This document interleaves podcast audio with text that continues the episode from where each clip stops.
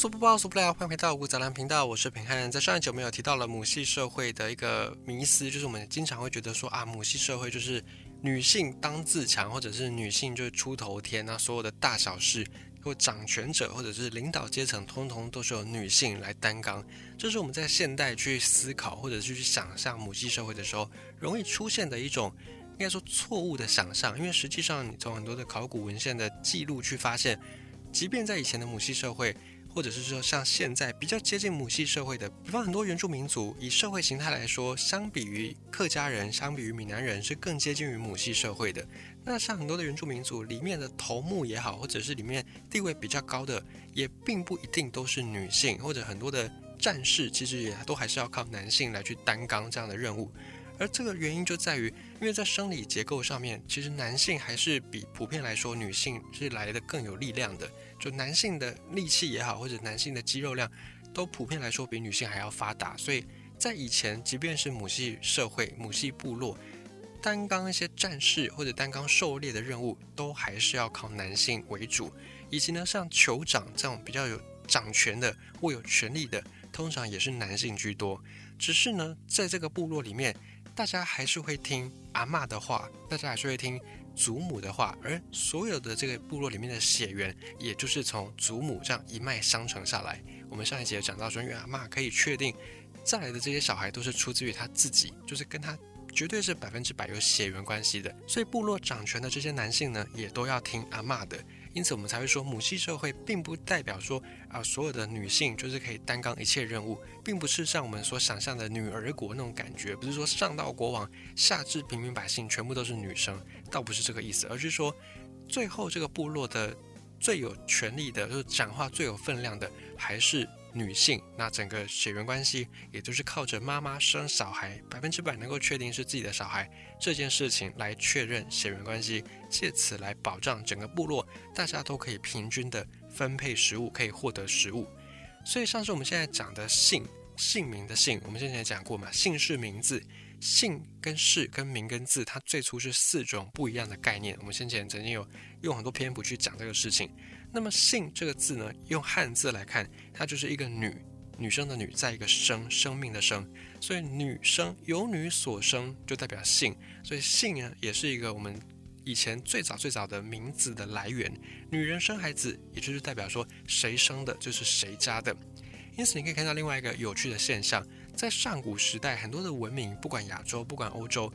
基本上都是女神为主，很少有男神。有男神的话，大概就是后来慢慢才添加上去的。例如在东方文化，大家很熟悉女娲补天，或者在希腊神话，大家比较熟悉的大地之母。叫做盖亚，为什么是大地之母而不是大地之父呢？所以以前在先古时代，在一些古老的文明里面，女性的生育率就是维持母系社会稳定的核心的存在。也许你会想问，那那个时代难道都没有一个父系社会吗？有可能会有，但是父系社会就像我们上一集所讲到的，父系社会没有办法确保这个孩子。是不是百分之百是这个爸爸的血缘上没有办法像妈妈这么样的笃定，所以到最后大家就不会彼此信任，就会有猜疑，因此食物就不愿意分享，而最终在生产力不够的状态之下，所有人都要饿死。所以父系社会不用等到别的社会、别的部落去攻打他们，自己就会灭亡，存留下来的只剩下母系社会。所以像这种女性崇拜，慢慢的也就留了下来，变成人类文明当中的一个痕迹。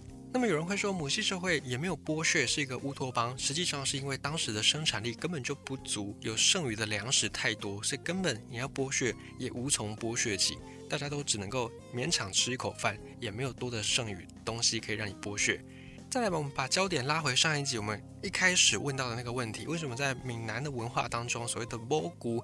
母舅就是舅舅的地位是如此的大呢？这就要源自于另外一个在古老时代母系社会所遗留下来的文明的痕迹，也就是走婚制。我们上一节有稍微提到，所谓的走婚制呢，意思就是说，为了防止近亲繁殖，因为古人已经知道说，哎，近亲繁殖产出的后代可能会有基因太过相似的问题，可能会有一些缺陷等等，所以为了防止近亲繁殖，以前这些母系社会习惯叫做走婚，也就是把本族的男性派到别族去。然后呢，把别族的男性给叫到自己的族内来，这样子一来之后呢，就还是可以互相的繁衍后代，但是就可以避免掉基因太相近而产出的缺陷的问题。那来了之后，这群外地的男生来了之后，跳舞、唱歌，看对眼了就彼此到晚上发生性关系，然后经常是天还没有亮，然后这一对恋人就是一夜的恋人就会彼此在拆散。不过在以前的这些古人的观点，他们并不认为说这个是渣男或者叫做不负责任的行径，因为在以前的这个小孩生出来不是由爸爸养，而是由妈妈养。因为在以前的这个社会当中，人们会把小孩当成是一种资产，而不是当成它是一种负债，不会把它当成是一个负担。所以女性生下来，你如果要把这个小朋友带走，如果你是一个男性，你要把这小朋友带走。不好意思，没办法，因为这是本族的人口，而且呢，妈妈绝对可以确保这个小孩是自己的血脉，凭什么我要把自己的血脉白白的送给你呢？因此，古人呢，他们并不会觉得像这种一夜情、类似一夜情的行为是一种渣的表现，是一种负性的表现，他他们还觉得说，诶，这个其实就是很天经地义、很自然的现象。这个在中国这边还有很多少数民族，那他们有些文化比较接近于上古时代母系社会的这些族人们，他们后来也被很多的媒体访问，就是他们所归纳出的一个心得，就是他们还是到现在都一直是这样认为。所以在母系社会的这些孩子，很长是没有爸爸这个角色的，不是因为爸爸死掉，而是爸爸就回到他的本来的那个氏族去，就没有跟母子一起生活。但是呢，实际上照顾这个小朋友的还是有男性，是谁呢？就是妈妈的兄弟，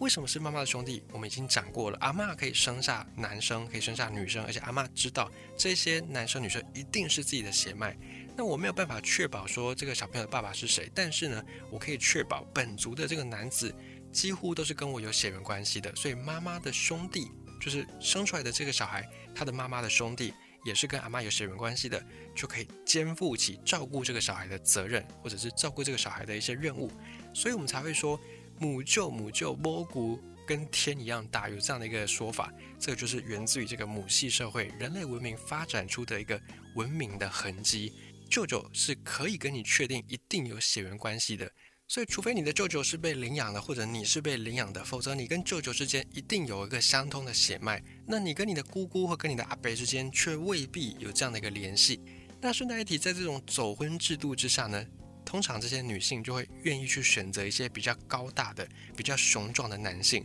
这样的男性就会有择偶优势，因为在上古时代，男性的折损率是很高的。你看，动不动就要外出捕猎，那食物不够吃，可能就饿死；或者是野兽很凶猛，那就被咬死；又或者以前可能还是会有一些部落之间的冲突，那部落的冲突呢，男性作为战士可能也会战死，所以以前男性动不动就要死，当然就要选择好一点的基因来让自己。本族的男性后代可以更加强壮，可以更不容易死，所以以前女性在择偶的部分就会比较倾向去挑选高大的，或者是体型比较壮硕的、比较快的。而这样的择偶标准，直到现在也都还留存在我们的这个基因 DNA 里面。现在肌肉大不大，对于我们的生活来说，已经没有太直接明显的好处，至少跟以前比起来，你的肌肉或大或小，其实对你的工作表现上，除非你是需要特别劳动的工作，否则你如果是做一般的简单的文书工作。肌肉大不大，并没有对你有太大的影响或者正面帮助。但是因为这个事情，它已经是经过人类好几千年的选择，它已经是被烙印在我们的 DNA 当中。所以到现在，不能说全部，但是还是有很大一部分的女性有这样的一个选择倾向。这你会想说，那像以前如果是瘦弱的男性，不就很可怜吗？现在如果是瘦弱一点男生，还可以被叫做花美男，那以前那种瘦弱男生不就该死吗？就也没有人要选他。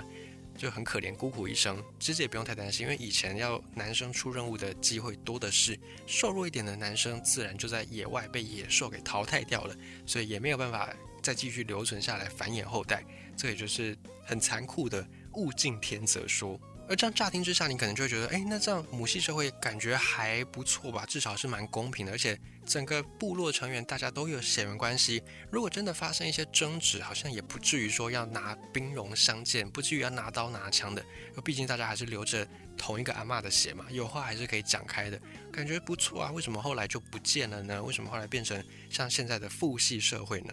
这是因为农业的发生，又是农业，农业真的影响人类文明非常非常多的事情。像以前在农业还没有诞生之前，食物非常匮乏。那匮乏的状态之下，彼此之间就要去争夺食物，所以母系社会跟部落部落之间也会有战争，而且战争非常频繁。那被打败的母系部落呢，里面的部落成员连活下来的资格都没有。现在我们可能会想说啊，一个军队如果被打败了，那里面的这些军士兵、军官、士官可能会被拿来当俘虏。但是在母系社会没有俘虏这件事情，打输的人一律就是把你死刑，一律就是处死。为什么这么残忍？不是说这种母系社会里面大家都非常的蛇蝎心肠，不是这样，而是说因为母系社会，我们讲到它最重要的核心就是母系的血缘，从妈妈这里一脉相承下来的血缘。所以，如果你是一个母系部落，然后你是打输的母系部落，如果你是女生，很抱歉，你对这个赢的部落来说，你没有任何的利用价值，因为部落要的是妈妈的血缘。那你作为一个女性，你不可能容你在这个部落里面生养你的血脉，所以女性的奴隶不可能存在。抓到女性就是杀无赦，所以女性对母系部落来说没有任何价值，就是这些战俘失败的女性没有任何价值。这个时候你会想说，哎，那男服总需要吧？男服拿来当做苦力，做一些苦差事，感觉也不错啊。很抱歉，从各个层面来说，男服也不需要。首先呢，我们先前讲过走婚制度，在这种制度下，本族的女性考虑的是强壮的、体格健硕的男性。那你一个打输的男性，代表你的体格不如人，力量不如人，我凭什么要选择你来当做我们婚配的对象呢？从这一点打枪。另外呢，在以前母系社会没有农业发展，食物非常匮乏，自己人都养不活了，怎么可能还要花食物去养一个外族的人呢？所以从这个角度来看，男性的战俘也不用留，也是杀无赦。你说好，那我不养他，那我给他武器，我让他自己去打猎，自食其力，这样可以吧？也不行，因为呢，本族的男生也都快养不活了。更何况你要把你的食物拿去给一个外族的男生，你还要给他武器，你能够保证他百分之百不会回头捅你一刀吗？基于以上的三点，各种层面都不可能让这个女性的母系社会留有任何的男性战俘，女性战俘更不用说。所以打仗这个事情对于母系社会来说没有什么好处，顶多就是打赢了，我可以多拿一点食物，或者我可以多占据一点生存的资源。如此而已，也因此现在你可能还会听到有些食人族的传说。这个事情在以前可能真的不是传说，而是曾经发生过的事情。因为食物就是这么缺乏，那就这样子，人类慢慢慢慢繁衍，慢慢慢慢进化，终于大概在距今一万五千年到一万年之间，人类开始发展出了农业。农业之后，大家的食物粮食变多了，那人类头一次有着稳定的食物来源。而且呢，同样面积的土地可以诞生比以前采集狩猎时代更多，远远不止十倍，可能百倍、千倍、万倍以上的这种食物量。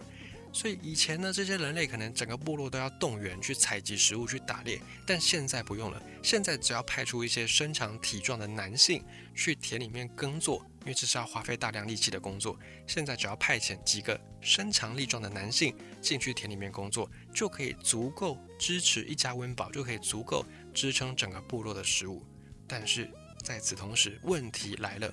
我们先前讲过，在母系社会里面最重要的就是血缘，但是到了父系社会，就是人类文明开始慢慢进展到农业之后，并不是突然有一天就蹦，然后就是一个父系社会就油然凭空而生，而是慢慢的在演化过程当中，以前母系社会里面的男性，他们就会想说，哎，以前我们可能还要整个部落都出动总动员才可以获得大家勉强都能够吃饱的食物，但现在不用诶，现在我只要出来耕田，我可能就可以收获以前可能好几个月才能够收获到的食物，而且我还可以多。多出来的食物就可以把它拿来存放。如果没有办法耕种的天气，我就可以吃这些老本来过冬。所以慢慢慢慢的，能够获得更高食物产量的男性，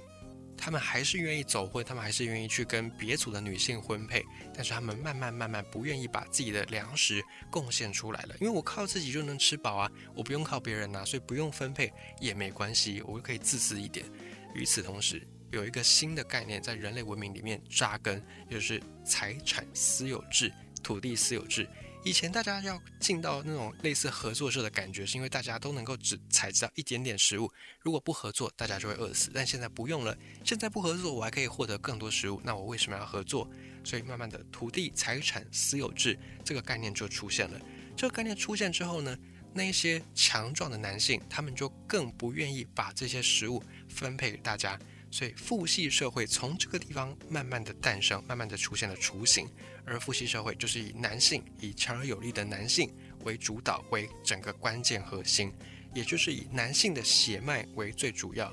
那男性是主要的食物生产者，也是供应者，所以对男性来说，我就不愿意再把这些食物拿去给我血缘关系以外的人，除了自己的老婆，除了自己的小孩，其他人要拿我的食物，很抱歉，那就没有办法了。呃，自己的爸爸妈妈可能还勉强可以，那自己的兄弟姐妹可能也还可以，但除此之外，陌生人就更不愿意分享这些食物了。